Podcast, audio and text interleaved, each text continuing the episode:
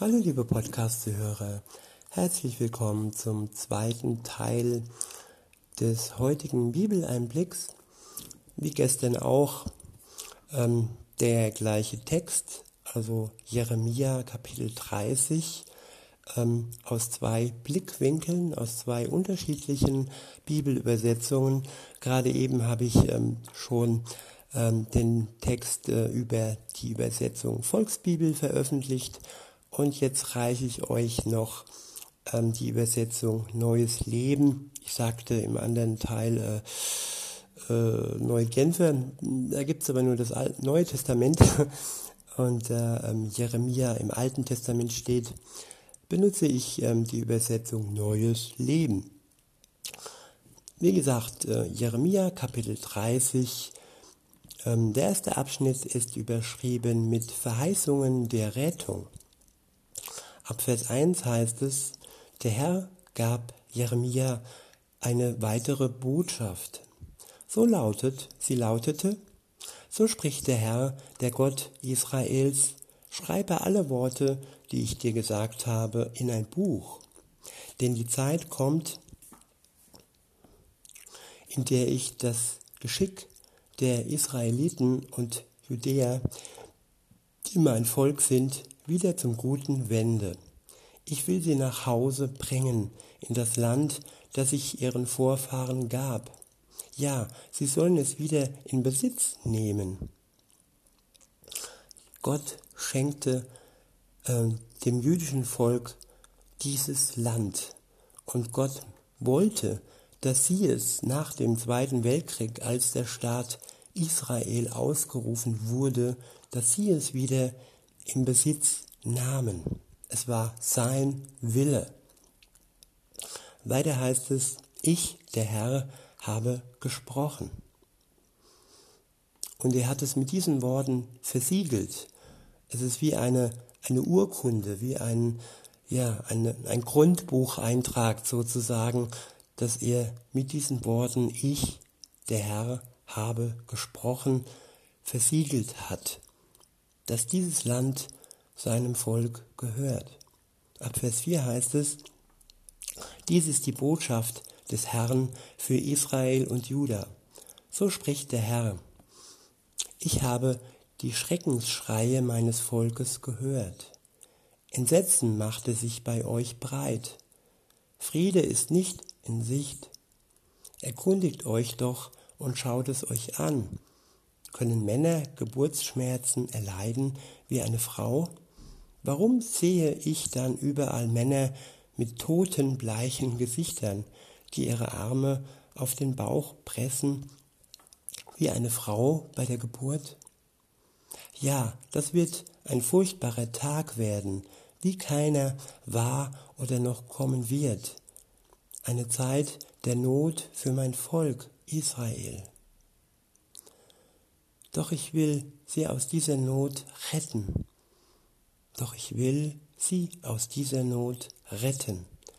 Denn in jener Zeit wird es geschehen, spricht der Herr, der Allmächtige, da werde ich das Joch, das auf ihrem Nacken liegt, zerbrechen und ihre Fesseln sprengen. Fremde sollen dann nicht länger über sie herrschen.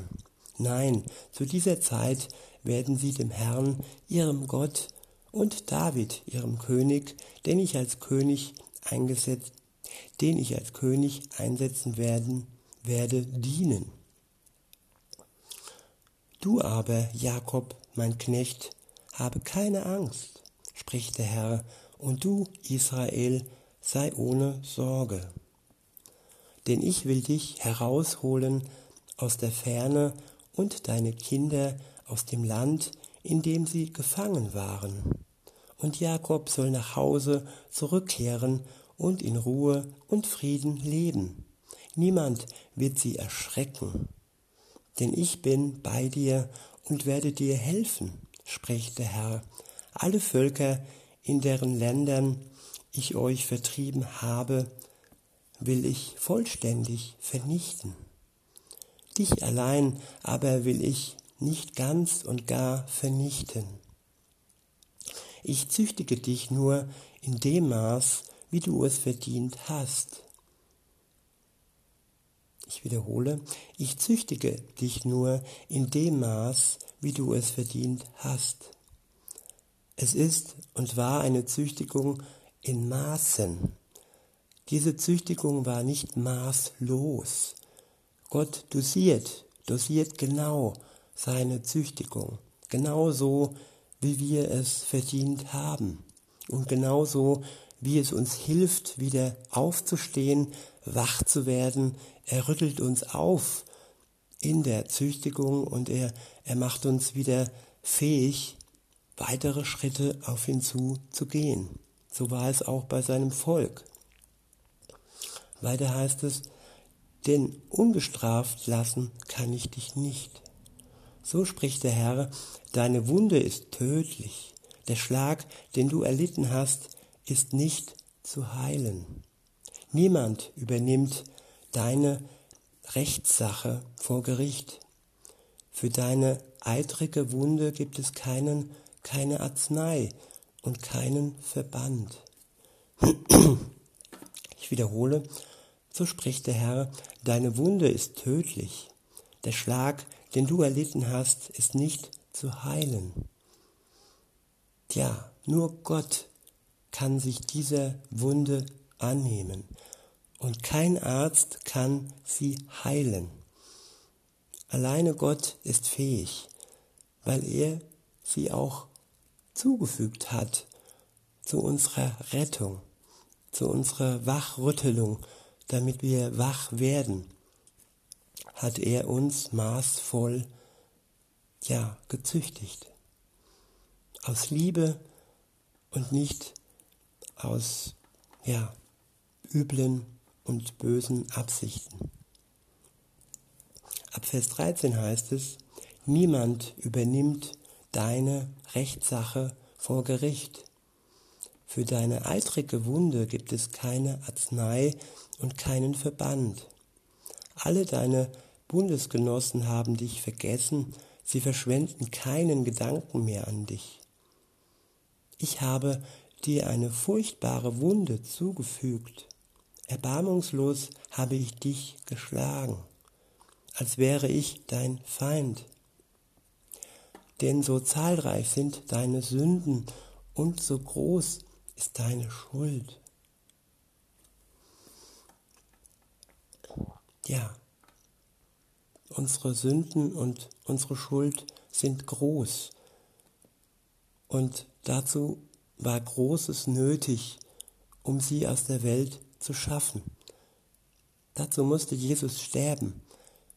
Dazu war eine große Sache, eine große Tat nötig, um uns wieder gerecht vor Gott dem Vater stehen lassen zu können. Weiter heißt es, warum zitterst du nun über deine Wunde und jammerst, dass der Schmerz nicht mehr zu lindern sei? Ich musste dir dieses Leid antun, denn deine bösen Taten sind so zahlreich und deine Schuld ist zu groß. Alle jedoch, die dich verschlungen haben, sollen selbst gefressen werden, und die dich unterdrückt haben, sollen in die Gefangenschaft verschleppt werden. Die dir dein Eigentum entwendet haben, sollen ausgeplündert werden, und die dich beraubt haben, will ich den Räubern preisgeben. Denn ich will deine Wunden verbinden und dich heilen, spricht der Herr. Ich wiederhole, denn ich will deine Wunden verbinden und dich heilen, spricht der Herr. Gerade eben haben wir noch erfahren, dass es keine Arznei gibt und kein Verband, die diesen Eiter und diese Wunden heilen. Nur Gott kann es, wenn er spricht, dass er uns heilen will, dass er unsere Wunden verbinden will. Und wenn er es uns anbietet, dann, ja, dann lassen wir uns doch unsere Wunden ihm hinhalten, hinhalten zur Heilung. Weiter heißt es, weil man dich, die du doch Zion bist, die Ausgestoßene nennt und die, um die sich niemand kümmert. Doch der Herr spricht, ich will das Geschick der Zelte Jakobs wenden und mich seiner Wohnung erbarmen. Die Stadt Jerusalem soll auf ihrem Hügel wieder aufgebaut und der Königspalast auf dem ursprünglichen Platz errichtet werden. Gesänge und der Jubel vergnügter Menschen sollen wieder zu hören sein. Und ich will mein Volk mehren, damit ihre Zahl nicht abnimmt. Und ich will sie zu Ruhm und Ehre kommen lassen, so dass keiner ihnen mehr Verachtung entgegenbringt. Ihre Kinder sollen wieder ihre rechtmäßige Stellung erhalten, und die Gemeinde soll vor mir fest gegründet sein. Aber alle, die dich unterdrückt haben, will ich zur Rechenschaft ziehen. Sein König wird ein Nachkomme Jakob sein. Und der über sie herrschen wird, kommt aus ihrer Mitte. Er wird meine Nähe suchen, weil ich ihn, weil ich ihm erlauben werde, zu mir zu kommen, spricht der Herr. Denn wer könnte es ohne meine Erlaubnis wagen, in meine Nähe zu kommen? Ja, Gottes Nähe, Gottes Vaterherz. Wie wunderbar ist es, sie zu genießen, nachdem wir von Jesus dazu befähigt wurden, gerecht gemacht vor Gott dem Vater und ohne Vorhang, ohne Tuch frei sein und die Kindschaft genießen. Bei dem großen, starken und liebevollen Vater, der uns liebt. Aber Vater dürfen wir zu ihm sagen. Ganz vertraut und ganz nah dürfen wir ihm sein. Ab Vers 23 heißt es, beziehungsweise 22, und ihr werdet mein Volk sein, und ich will euer Gott sein. Sieh, ein Sturm des Herrn bricht los, das ist seine Erbitterung. Sie ist wie ein wirbelnder Orkan, der über die Köpfe der Gottlosen hereinbricht. Der vernichtende Zorn des Herrn wird nicht aufhören zu wüten, bis er alle, alles zu Ende gebracht und alle seine Pläne ausgeführt hat. Ihr werdet es verstehen, wenn die Zeit gekommen ist. Ja, ich wünsche mir für uns alle Verständnis. Verständnis für das Wirken und für die Pläne Gottes. Dass wir ihn immer mehr und mehr erkennen und immer näher an sein, an sein Vaterherz rücken können. Dank sei Jesus dafür, dass er alles getan hat, damit wir dies können. In diesem Sinne wünsche ich euch noch einen schönen Tag und sage bis denne.